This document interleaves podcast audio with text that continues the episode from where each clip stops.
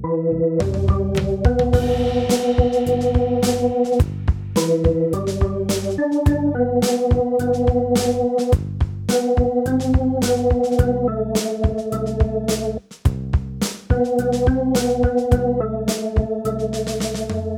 Lieben, in der vorigen Folge ging es um den ersten Kontakt, nämlich darum, wie Leute wohl das erste Mal mit der Kirche oder gar mit dem Glauben an Jesus Christus in Kontakt kommen.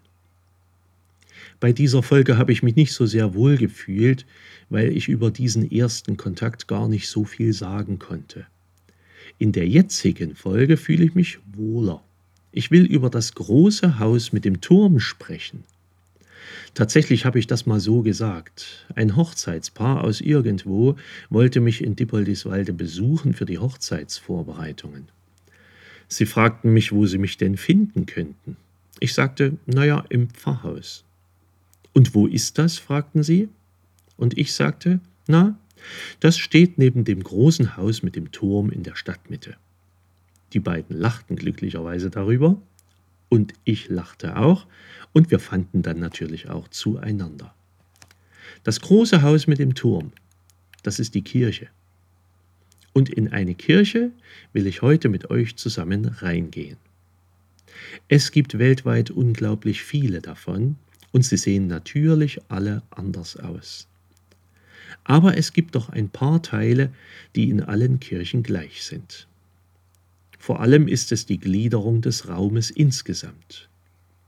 Es gibt immer einen ziemlich großen Teil, wo sich ganz viele Leute aufhalten können, und es gibt meistens einen kleineren Teil, an dem oft nur wenige oder gar nur eine Person tätig ist.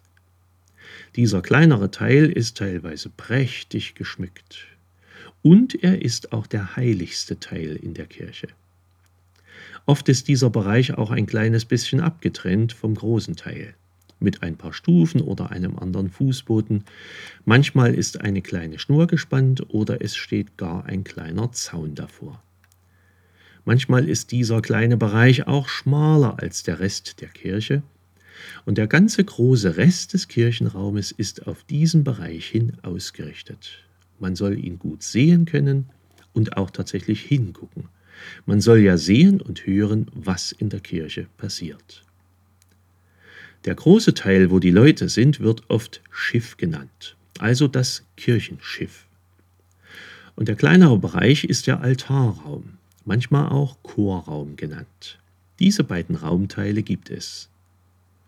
Und ausgehend von dieser Grundgliederung gibt es zahllose Varianten. Wie gesagt, jede Kirche ist anders gebaut. Die Kirchenschiffe sind zum Beispiel manchmal sehr, sehr lang, mit sehr vielen Bänken hintereinander. Das wird manchmal Langhaus genannt. Wenn es in einem Kirchenschiff mehrere Säulenreihen gibt, hintereinander, die das lange Haus in mehrere längliche Teile untergliedern, dann spricht man von einer mehrschiffigen Kirche. Der Altarraum ist in solchen Kirchen immer vorn, solche Kirchen sind viel länger, als sie breit sind. Manchmal ist das Schiff aber auch rund oder halbrund um den Altarraum angeordnet. Dann ist der Altarbereich eher in der Mitte der Kirche. Solche Kirchen sind dann mitunter genauso lang wie breit. Das ist meistens bei den Kirchen in Osteuropa so, aber es gibt auch in Deutschland solche sogenannten Zentralbauten. Die bekannteste ist wohl die Frauenkirche in Dresden. Oft sind die Kirchen so gebaut, dass sie aus der Luft wie ein Kreuz aussehen. Da gibt es dann ein Langhaus und das sieht zusammen mit dem Altarraum von oben aus wie der lange Balken eines Kreuzes. Dazu gibt es dann ein Querhaus, was von oben aussieht wie der Querbalken eines Kreuzes. Oft stehen die Kirchen so, dass der Altarraum in Richtung Osten zeigt, während das Kirchenschiff nach Westen gerichtet ist. Der Haupteingang in die Kirche ist dann meistens im Westen, es gibt auch Seitentüren an der Nord- und Südseite. Im Ostteil der Kirche sind aber meistens keine Türen für die Allgemeinheit, sondern nur kleine Türchen für das Personal. Und wenn die Leute in der Kirche dann drin sind, sehen sie zum Altarraum in Richtung Osten. Das ist kein Zufall. Im Osten geht die Sonne auf. Und diese Morgenszene erinnert Christen daran, dass am Morgen des Ostersonntags Jesus auferstanden ist. Und das ist für Christen das wichtigste Ereignis. Ohne die Auferstehung von Jesus gäbe es ja gar keine Christen. Kirchtürme stehen übrigens dann oft am westlichen Ende der Kirchen bzw. gegenüber des Altarraums. Also Kirchenschiff und Altarraum. Das sind die beiden Bereiche in einer Kirche. In das Schiff können alle rein. Im Altarraum sind die Leute, die in den Gottesdiensten die einzelnen Handlungen ausüben. Dort werden Gebete für alle gesprochen, dort wird aus der Bibel vorgelesen, dort wird gepredigt und das Abendmahl gefeiert. Aber ich will jetzt auch nicht zu viel schon vorwegnehmen, eins nach dem anderen. Wir gehen mal noch ein paar Einrichtungsgegenstände durch, die in Kirchen üblicherweise zu finden sind. Im Kirchenschiff sind Bänke. Manchmal sind es auch Stühle. Das war übrigens nicht immer so. In früheren Zeiten standen die Leute auch in den Kirchen während des Gottesdienstes. Vorne im Altarraum ist der Altar. Der kann ganz prächtig geschmückt aussehen, manchmal ist es aber auch nur ein großer Tisch. Fast immer steht ein Kreuz auf dem Altar, dazu Kerzenleuchter. Dahinter gibt es teilweise riesige Bilder mit Motiven aus der Bibel, Kreuzigung und Auferstehung von Jesus oder auch die Abendmahlszene. Mitunter sind auch andere biblische Gestalten abgebildet. Dazu gibt es jede Menge Blattgold, Schmuck, Ornamente und so weiter. Am Altar wird gebetet, vor allem aber wird dort das Abendmahl gefeiert.